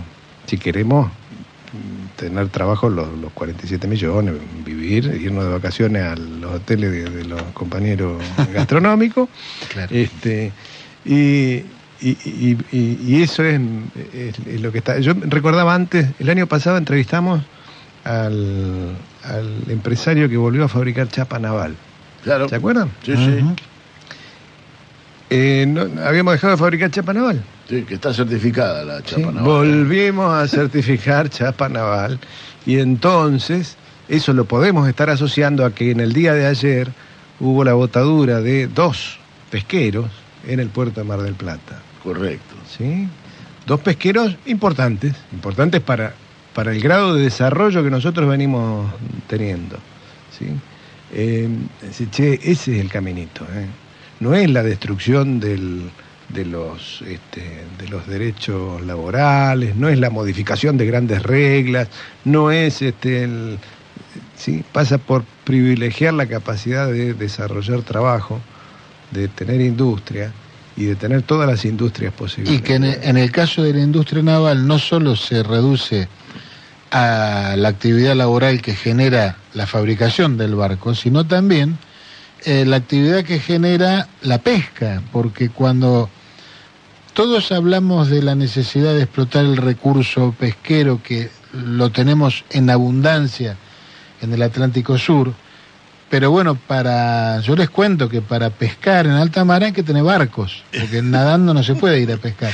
No solo redes. Eh, claro, exacto, las redes las tenés que llevar en algún lado. Entonces, eh, es obvio, y parece mentira que hubiera que, que destacarlo, pero que necesitamos una industria naval para tener una flota pesquera argentina. Y por supuesto también para proveer a la Armada y un montón de, de, de cosas que tienen que ver con la marina mercante. Pero digo, la, mm, los discursos finalmente, o lo- a las declaraciones de principios, cuando hablamos de la pesca, de la soberanía, del territorio, bueno, todo eso tiene que ver finalmente con que tiene que haber gente, empresas y trabajadores que construyan un barco. Un barco no, muchos barcos. Mucho va, que está vinculado a esto, ¿no? De- eh, arranca con la industria siderúrgica. Sin ella, son, es madre de, de- de muchos de los ingenieros y técnicos que se desarrollaron la siderurgia, que cuando se privatiza se desparramaron en otras empresas, mejoraron en las empresas en las que eh, en las que a las que llegaron. ¿Por qué? Y porque venían con una expertise de una empresa de alta competitividad y de alto desarrollo y llegaron a empresas que estaban caminando. Aún así, es decir, el coletazo de Sabio fue desarrollador de industrias, aun cuando se buscaba destruir la industria que él había creado, porque eso es, es la industria pesada, lo que tiene es, es ese detalle. Y hay una cosita más para este tema. Esta semana se terminó el llenado del gasoducto Néstor Kirchner. Lo celebrábamos el inicio. eh, algún tarambana decía que el gasoducto no existía porque era una punta de un caño que no tenía No, por ningún lado. Yo- Le- eh, está lindo, hay que dejar, a, a veces hay que dejarlos hablar, los No, pero, hay que. pero- no, porque. qué sé es, yo, es yo- raro, pero sí. Eh, hay- que contarlo, no todo el mundo puede, mm, ni tiene por qué conocer los detalles. Así como No. nosotros ignoramos absolutamente Claro, la consola de cuerdas. Sí, absolutamente. Es decir, mire, cada especialidad, cada una tiene sus detalles. Lo que no, lo, lo que no me autoriza a mí es a decir que como yo no conozco cómo funciona la, la consola, entonces este, la consola no existe. La consola existe. ¿Sí? El gasoducto existe. ¿sí? Está, está funcionando. Vos Se- ibas a, a contarlo Se de terminó semana. de llenar el gasoducto esta semana. Y lo que hace posible todo un montón de cosas que están ocurriendo, entre ellas la exportación a la que hacíamos referencia la semana pasada. Pero, eh, pero, pero es, todo esto es, es posible y factible a partir de un pensamiento, un desarrollo industrial y tiempo para que se desarrolle. No es decir, eh, hiciste gasoducto, ¿y ahora qué hay que hacer? Y yo decía, ya está, ¿y ahora qué me da gasoducto? ¿Me va a mejorar la tarifa? La tarifa de gas me se volvió a subir si tal. ¿no? Bueno, Eh, yo- Fíjate que con estas cuestiones Esta- nosotros estamos hablando de el año 1930, 1928. Estamos hablando de cosas que están por cumplir o cumplieron 100 años. De manera que eso nos habla de lo importante que es la visión estratégica de las cosas. Las cosas son no son para mañana, Ah, claro. nunca son No, para mañana. no, son para de acá es- 50 años. Pero, pero digo, sin duda que cuando estableces esos hitos, es decir, el gasoducto es un hito. Faltan seis gasoductos más, ¿eh? no, no, Obvio. digo, no, no- no es este. No alcanza. ¿sí? El hito de eh, poder perforar en la plataforma para ver si hay petróleo offshore será otro hito. Ahí tenemos un pequeño detalle, una noticia de, la semana. Porque todo el desarrollo de, nuestro país tiene varios enemigos, tiene un montón, muchos. ¿sí? Entre ellos, a veces algunos que nos caen simpáticos. Como por ejemplo, nos caen simpáticos a primera vista, cuando empezamos a ver, ¿sí? ha habido una presentación de eh, una, una ONG vinculada con el medio ambiente para una presentación cautelar para que se suspenda la exploración y explotación offshore, completamente. Otra vez. En todo el país. ¿Sí? El que encabeza esta mm, ONG es un señor que se llama Andrés Napoli. Casualmente, o no, fue funcionario del gobierno de Mauricio Macri por un rato. Y desde su fundación este, está pidiendo que no, se, que no se explore ni se explote en el mar argentino. Eh, así que digo, hay, hay varias, hay varias puntas en las cuales estar atento, ¿sí? Es decir, no solo aquellos que buscan que no nos desarrollemos por El argumento que utiliza, porque fue una audiencia pública que luego fue aprobada, así que. no han, han refritado argumentos y vuelven a la carga. Vuelven a la carga porque Sí. el chiriful con el chinguidor. No, eh, lo, lo que, pero decir, esa, esa posición incluso habla de no facilitar las cosas en vaca muerta. Digo, bajo el bajo el, nombre del ambientalismo, porque no es que simultáneamente nos dicen con qué vamos a calefaccionar la vivienda de cada uno de los que estamos acá y escuchando en, sus casas. No, no nos dicen esa parte, pero sí, van poniendo trabas a ese desarrollo. Yo espero que esto no tenga cabida dentro del esquema judicial, pero marca el que, que el, el desarrollo de nuestro país y de todos los que allí estamos, y aquí estamos, eh, tiene varias dificultades que se expresan de distintas maneras. Yo no sé si responden a un mismo proyecto político. Yo no sé si responde a un mismo proyecto político eh, la chifladura de Milley diciendo que nos va a quitar todos los derechos, la mm, eh, eh, Patricia Bullrich diciendo que todo es violencia y este, esta ONG que em, em, quiere que no explotemos vaca muerta. Yo no sé si hay un hilo conductor en todos ellos. Yo sé que las tres cosas atentan contra el bienestar nuestro, el bienestar de los trabajadores, de las trabajadoras. ¿sí? Y que Este, se da de patadas con el propio origen de esto, porque eh, son parte del mismo proyecto. Lo que pasa es que ese proyecto tiene varias aristas. Y el problema lo vamos a ver durante el desarrollo de la campaña electoral en Estados Unidos. El problema lo tienen eh, los, los que los conducen a ellos son las distintas variantes del conflicto que tiene Estados Unidos internamente, que no lo tienen resuelto. Muy bien, señores, yo omití, lo voy a decir una hora y media tarde, pero está abierto el WhatsApp de la radio, el 291-510-0798, así que quien quiera mandarnos un mensajito de texto, con todo gusto lo leeremos.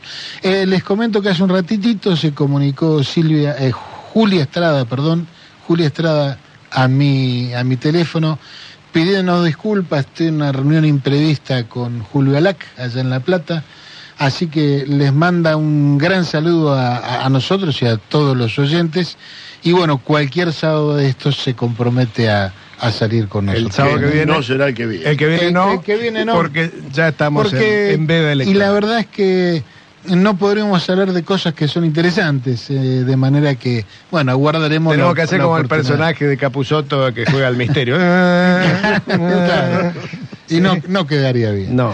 Así que bueno, mientras vamos a buscar la próxima entrevista, lo vamos a hacer recordando que el primero de agosto del 63 nacía en la ciudad de Buenos Aires María Gabriela de Pumer, guitarrista, bajista y cantautor argentino, por cierto, eh, plena de talento. Realmente participó en varias bandas, tocó con Charlie García, la banda más recordada seguramente en la que participó en Viudas e Hijas del Rock and Roll. Así que nuestro recuerdo de María Gabriela, que se fue muy jovencita, eh, va a ser escuchando Día de Amor.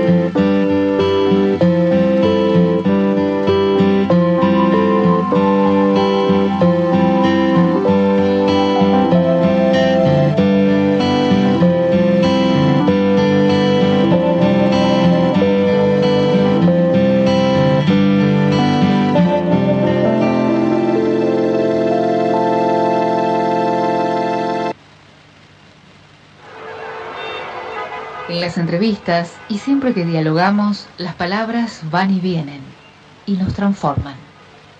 Una palabra no dice nada. Bueno, muy bien, después de escucharla a María Gabriela con un clásico, como es Día de Amor, seguimos adelante y tenemos el placer de saludar a Roberto Arcángel, quien es secretario general del Sindicato de Choferes de Camiones y precandidato a concejal por Unión por la Patria.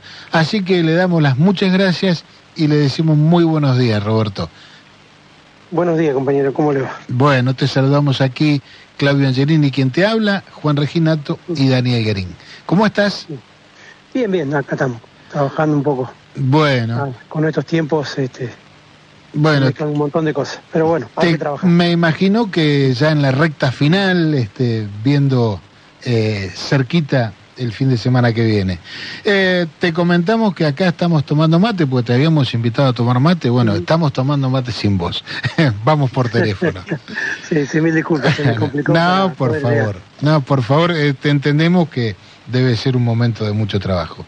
Bueno, Roberto, eh, en principio queríamos que nos comentes qué expectativas, porque este, esta precandidatura tuya de alguna manera es una primera experiencia en- puntual en este campo, ¿no es cierto? Entonces, bueno, ¿qué expectativa en lo personal te despierta?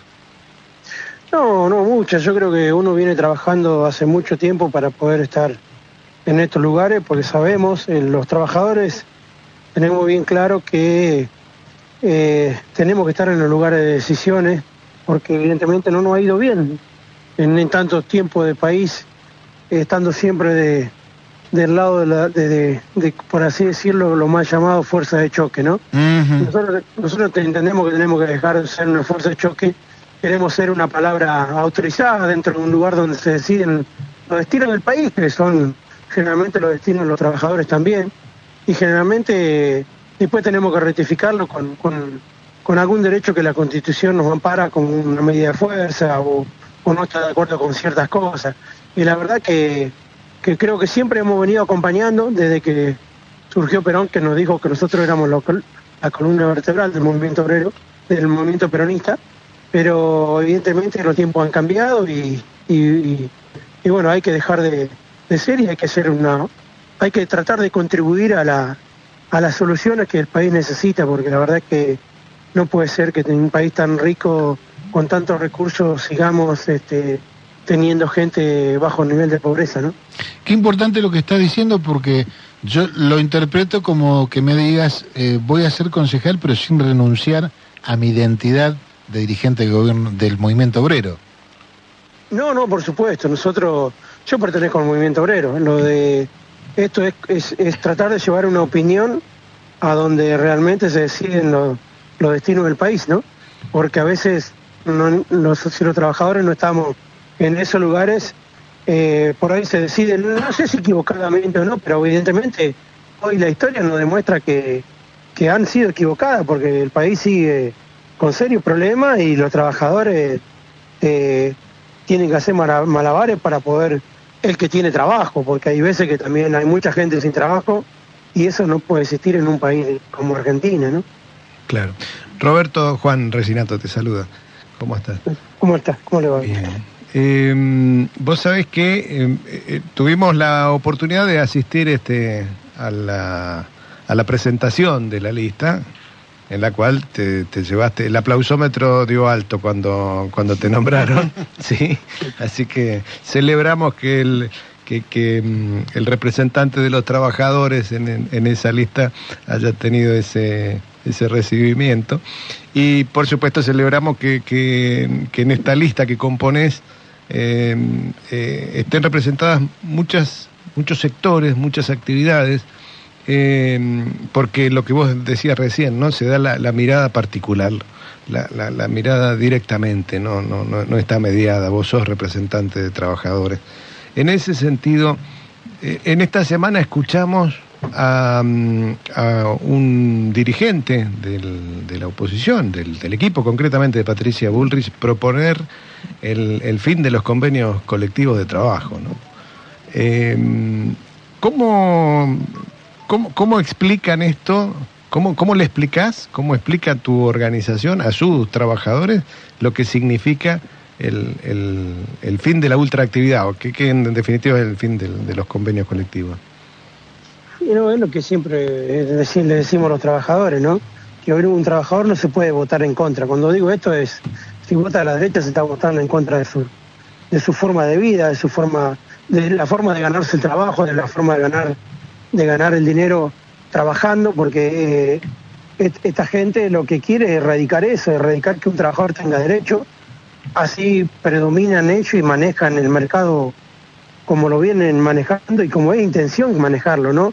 Eh, ellos tienden a, tener una esclavitud, por así decirlo, con un margen diferente al que se estudiaba en la antigüedad, pero eh, al fin y al cabo es una esclavitud, porque crear ese tema es eh, dejar con muchos puestos de trabajo, bajar el precio de- del, del trabajo y eso implica que la, la necesidad de los trabajadores por, por llevar el pan a la casa terminan negociando o terminan haciendo cosas que, que van en prejuicio de lo que hoy tienen, ¿no?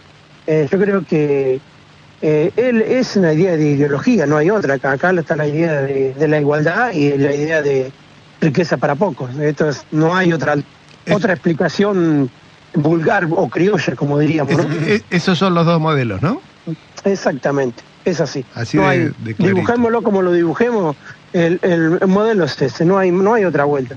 Está ese modelo de igualdad donde todos tengamos oportunidades de crecer y el otro es que sean pocos los que dominen la, la riqueza del país y que los demás estén subordinados a, los a, los, eh, a, los, a lo que ellos por ahí necesitan o, o quieren para, para, para poder este, vivir de la manera que viven, ¿no? Claro.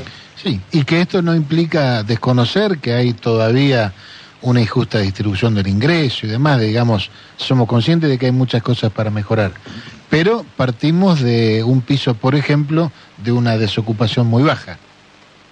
No, seguro, esto es así. O sea, hoy, hoy mismo sabemos que hay desigualdades y, hay muchas cosas para mejorar, ¿no? Y el lugar nuestro también, o sea, eh, yo creo que, que nosotros no podemos en un gobierno peronista tener gente eh, con planes trabajar, o sea, hay que tratar de, de crear fuentes de trabajo y acá yo creo que eh, el país lo tenemos que industrializar. Si el país no se industrializa, vamos a seguir siendo un país dependiente del campo y exprimiéndolo al campo y realmente eh, no, no es mucho para dar, porque el campo genera, está bien, genera riqueza, pero no genera lugares de trabajo y las Claro. riquezas son para pocos. Claro. Entonces tenemos que cambiar ese sistema. Eh, Desde el campo hay que aprovechar la, la materia prima, eh, tratar de, de- de- de- de elaborar cosas para, para crear fuentes de trabajo donde la gente tenga trabajo, no tenga que andar dependiendo de una ayuda del Estado, ¿no? Y después se hace crónico. Claro. Usted me parece peronista, Roberto, no sé qué.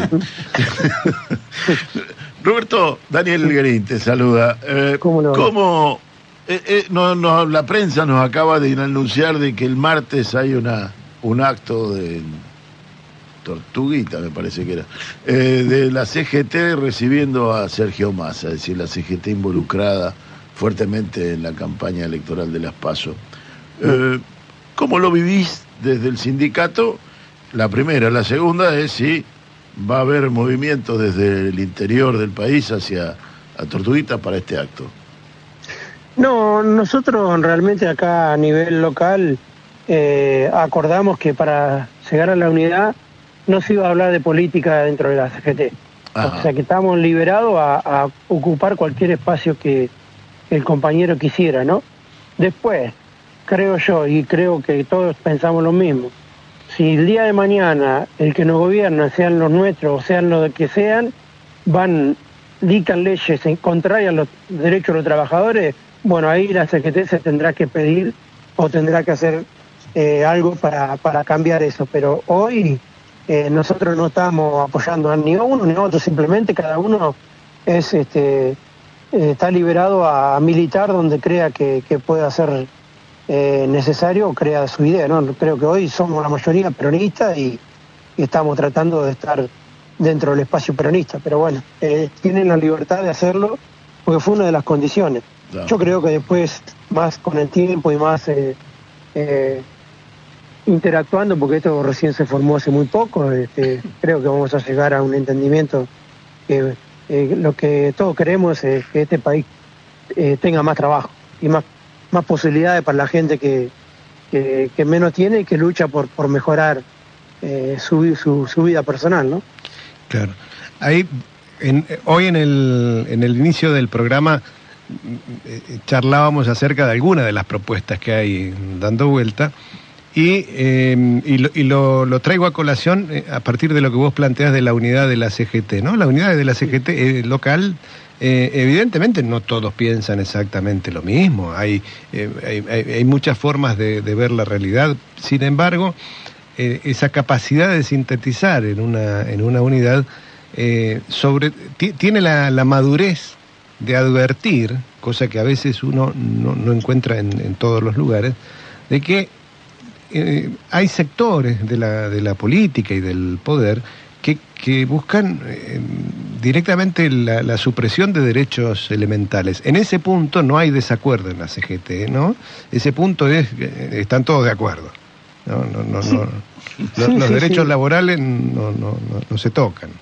Sí, no, totalmente, totalmente. En ese, en ese aspecto todos estamos alineados en ese sentido, ¿no?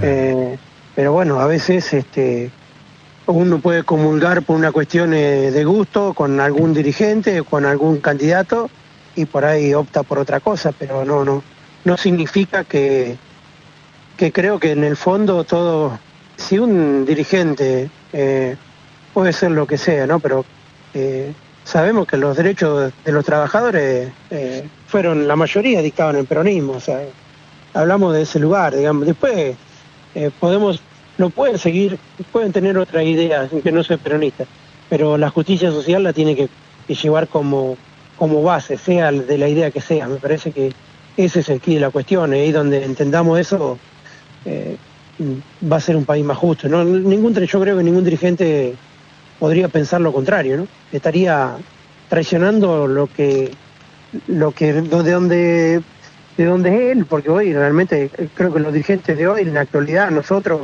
por la edad que tenemos, qué sé yo, este, eh, vivimos con muchos derechos ya conquistados, hoy los tenemos que mantener. Es el, ese es la- la- el, el mandato que tenemos nosotros. Sí, que muchas veces nos pasa, Roberto, que lo damos, eh, los hemos naturalizado y los damos como eh, que no hay lugar a dudas que se van a mantener y de pronto hay espacios que están proponiendo otra cosa. Entonces digo, el riesgo sigue siendo grande, hay que cuidarlos mucho a esos derechos.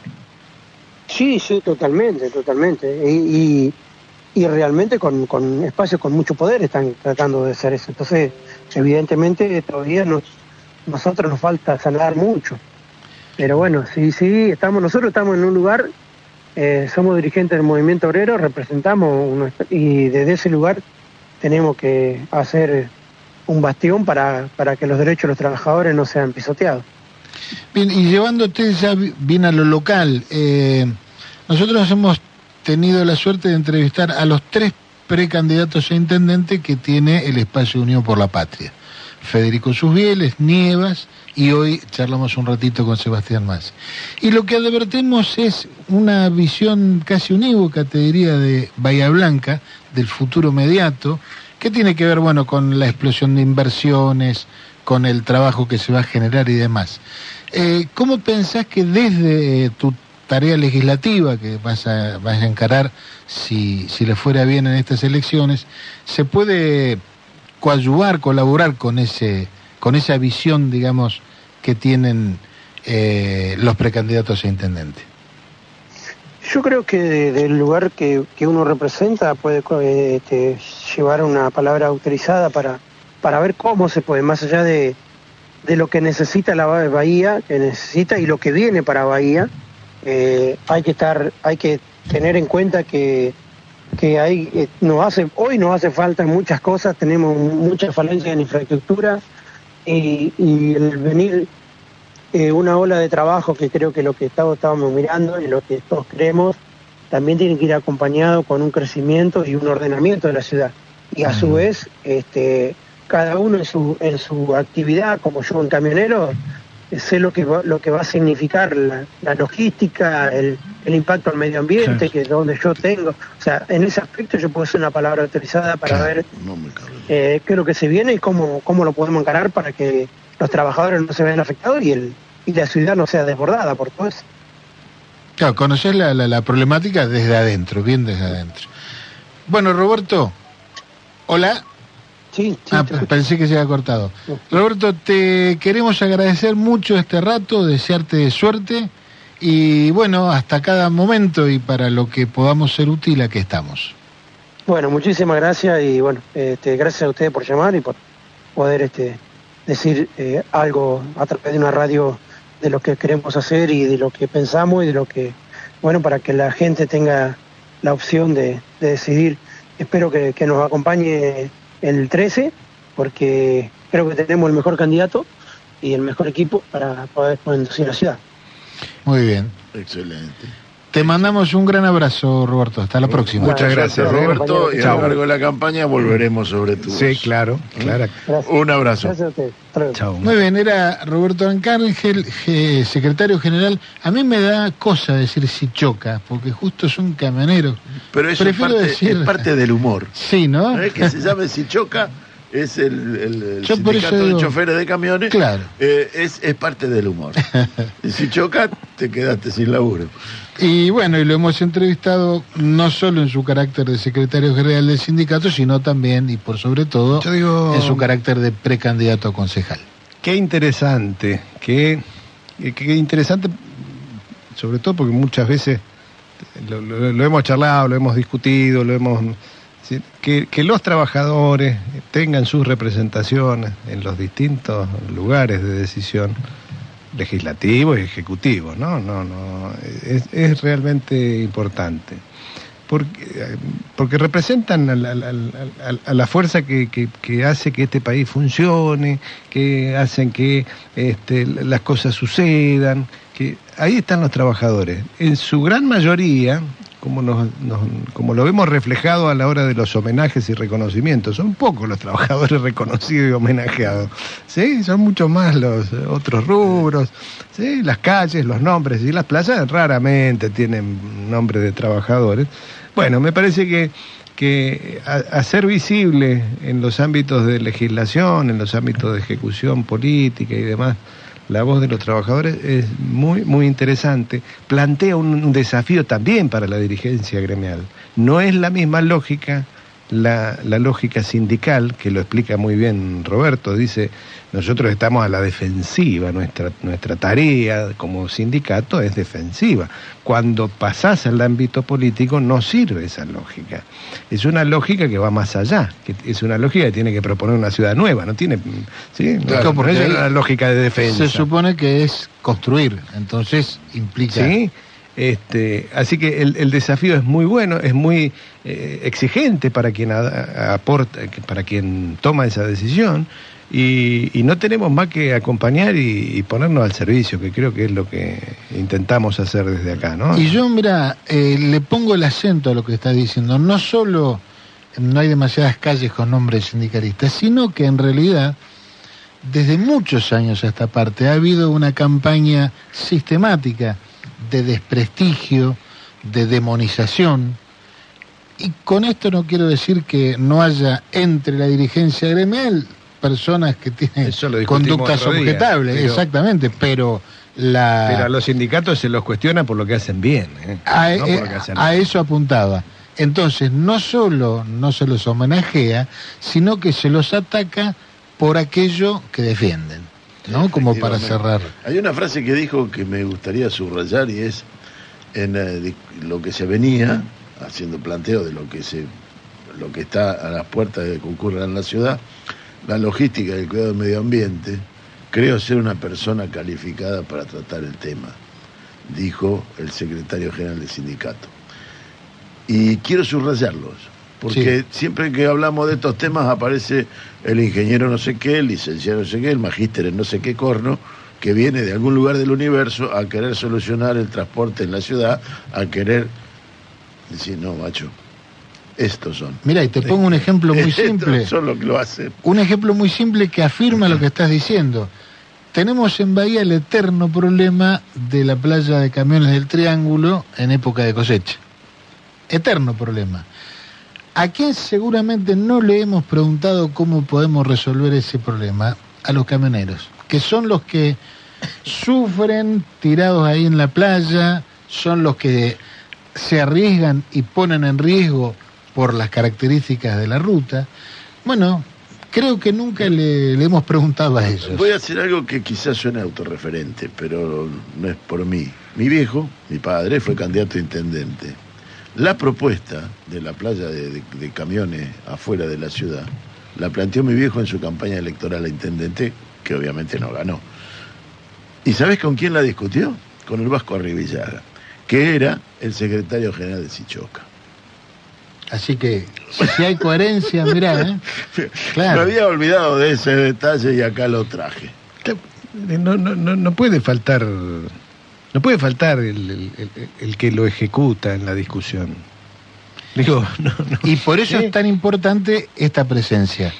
Porque cuando uno tiene que hacer políticas activas, es decir, tiene que salir a buscar la realidad y transformarla y mejorarla, es indispensable, diría yo. Porque si no, ¿qué ocurre? Las políticas son erradas, aún con buenas intenciones, porque yo no pongo O- en o tela son de juicio. ajenas. Exacto. O son ajenas. O son tomadas de modelos que no son aplicables. Claro. Entonces, me parece que contar con la presencia en la cocina, en la fábrica de la norma, de la persona que está absolutamente metida, es indispensable. Pero además se abre otra cuestión más y es el rol, el- hay un doble rol, ¿no? En, en- en todo aquel que va a la, a la política. Uno es el de tratar de resolver, la otra es el de tratar de escuchar. Y en general, el que es capaz de escuchar y el que es capaz de entender los reclamos de o lo que le está pasando, tiene que ver con cuánta cercanía tenga. Y no hay duda de que los sectores de los trabajadores, si no tienen su propia representación, no van a tener esa capacidad de escucha hacia los sectores trabajadores de la ciudad. Entonces, digo, eh, esto que muchas veces también se ve reflejado en la lista, es decir, ¿cómo, cómo se arman las listas de los distintos partidos políticos? ¿Qué, qué componentes tienen? ¿Qué, ¿A quién intentan representar? ¿Sí? Bueno, en, en este caso tenemos una lista que, mm, eh, ya sea por temas, ya sea por representaciones o por... está bastante, eh, bastante surtidito. ¿Sí? ¿Por qué? Bueno, porque la sociedad es así, bienvenido. Esa lista que tiene a un especialista en seguridad o el representante de la CGT, de los trabajadores, este, a jóvenes y a te- distintos temas, bueno, esa lista está intentando reflejar a lo que pasa en una sociedad. Claro, representación que le dicen. Caramba, qué coincidencia. Bueno, y vamos a ir cerrando porque ya nos estamos quedando sin Eh, tiempo. Debo decir, me encantó traer de nuevo a María Gabriela Puma. Sí, por supuesto, por supuesto. Coincide su fecha de... eh, muy cerquita están su fecha de nacimiento con la de Y si no, no importa. Pero, pero seguro, eh, es para escucharla siempre. Eh, nos quedó en el tintero, pues no tuvimos tiempo de hablar de el reciente acuerdo que hizo Sergio Massa y el equipo económico con Qatar para poder pagar un monto en derechos especiales de giro al fondo. Pero nada, parecería ser que la cuestión despacito se va acomodando y nos va dando la tranquilidad que necesitamos para votar tranquilos. Para votar tranquilo. Y Francisco estaría viniendo el año que viene. Vamos a tratar de gestionar alguna entrevista. Bueno, estimadísimos, mil gracias por la escucha. Le decimos hasta el sábado que viene.